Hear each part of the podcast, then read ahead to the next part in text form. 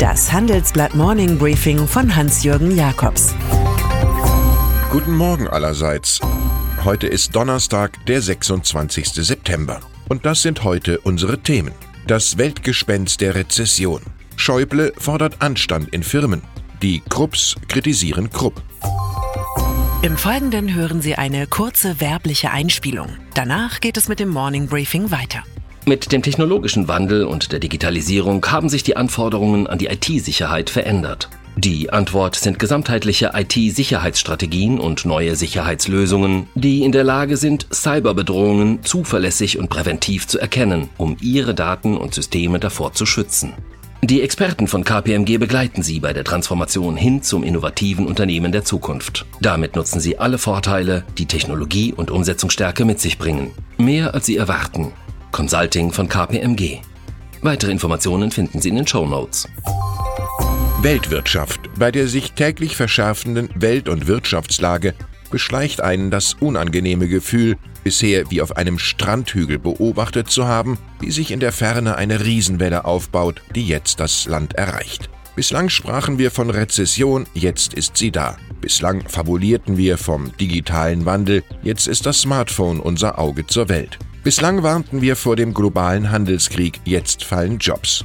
Der Weltschmerz ist die Gicht des Geistes, schrieb Karl Kraus, aber man spürt es wenigstens, wenn das schlechte Wetter kommt. Was wir da spüren, offenbart ein Bericht der UN-Tochter UNCTAD. Diese ist für Handel und Entwicklung zuständig. 2019 habe es die schwächste Expansion innerhalb eines Jahrzehnts gegeben. 2020 sei eine globale Rezession eine ernstzunehmende Gefahr, heißt es da.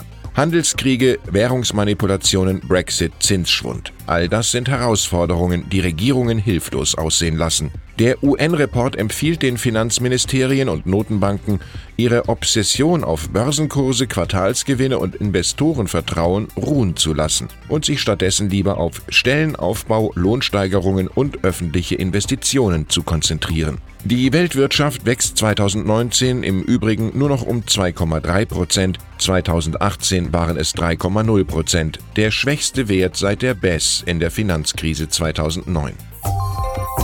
Was aber hält eine Gesellschaft zusammen, in der ein DAX-Konzern wie Conti plötzlich ankündigt, bis zu 20.000 Arbeitsplätze zu streichen? Und in der die deutsche Tochter von Thomas Cook ebenfalls pleite ist? In der die Deutsche Bank der Stolz alter, schöner Tage wieder einmal eine Razzia erlebt, weil sie womöglich bei den Geldwäschespezialisten der Korrespondenzbank Danske nicht genau hingeschaut hat? in der Sabine Lautenschläger, deutsche Vertreterin im Direktorium der Europäischen Zentralbank, Knall auf Fall aussteigt, vermutlich aus Frust über eine lockere bis völlig losgelöste Geldpolitik, eine Gesellschaft, in der Harald Christ, Mittelstandsbeauftragter der SPD, hinwirft, weil er den Linksschwenk der Führung nicht aushalten kann. All das sind aktuelle News größeren Ausmaßes, die innerhalb weniger Stunden aufkamen. Die Antwort ist Orientierung und Wertebekenntnis und auch die Suche nach einer besseren Wirtschaft. CDU-Bundestagspräsident Wolfgang Schäuble, ein erprobter Wertkonservativer, kein deutscher Jean Ziegler, beschied jetzt vielen Unternehmen, sie hätten auf gravierende Veränderungen wie Globalisierung bislang nur unzulängliche Antworten. Womöglich hätten sie sich zu sehr in selbstgefälliger Genügsamkeit eingerichtet, resoniert der Elder Statesman und befindet, es braucht wieder mehr Anstand. Die versagenden Eliten hätten den moralischen Kompass verloren.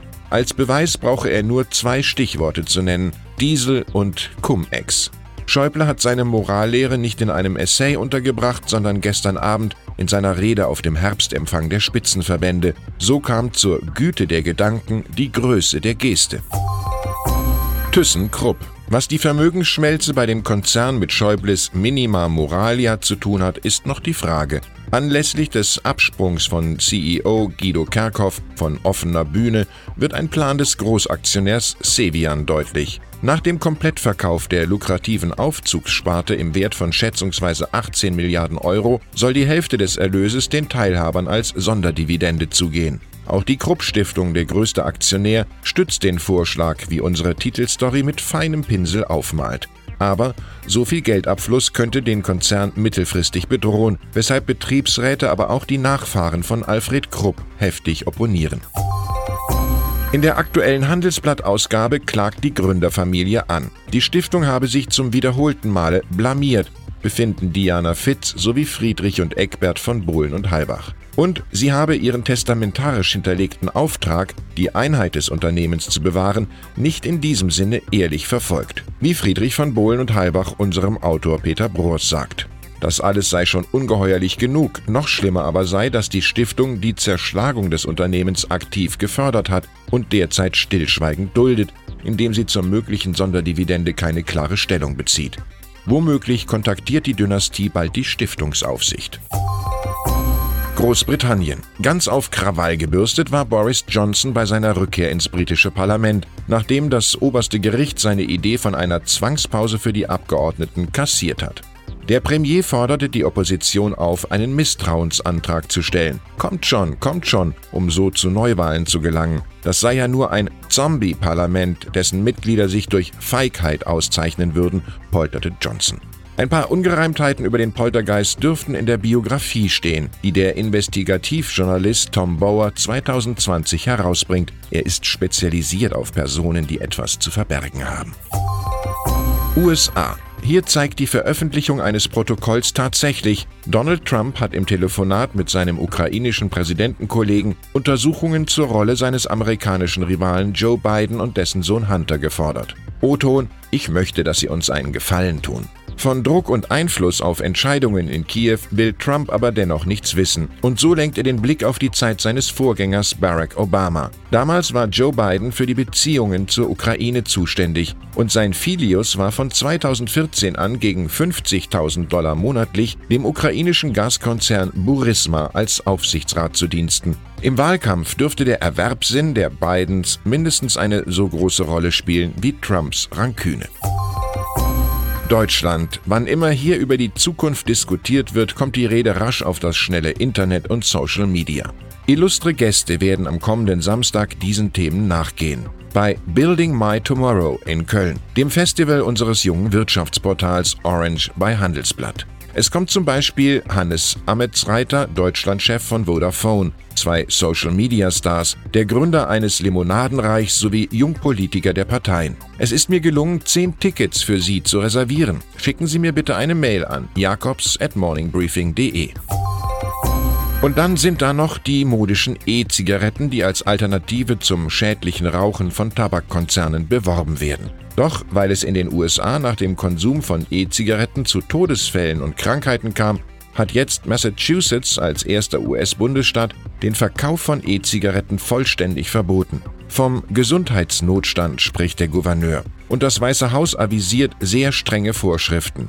Die Unruhe in diesem vermuteten Zukunftsmarkt ist so groß, dass der E-Zigarettenproduzent Juul seine Führung auswechselt. Für den bisherigen CEO Kevin Burns kommt Casey Crostwade vom Tabakgiganten Altria Marlboro, der 35% an Juul hält. Die geplante Fusion von Altria mit Philip Morris hat sich erst einmal erledigt. Ich wünsche Ihnen einen innovativen, rauchfreien Tag. Es grüßt Sie herzlich Hans-Jürgen Jakobs.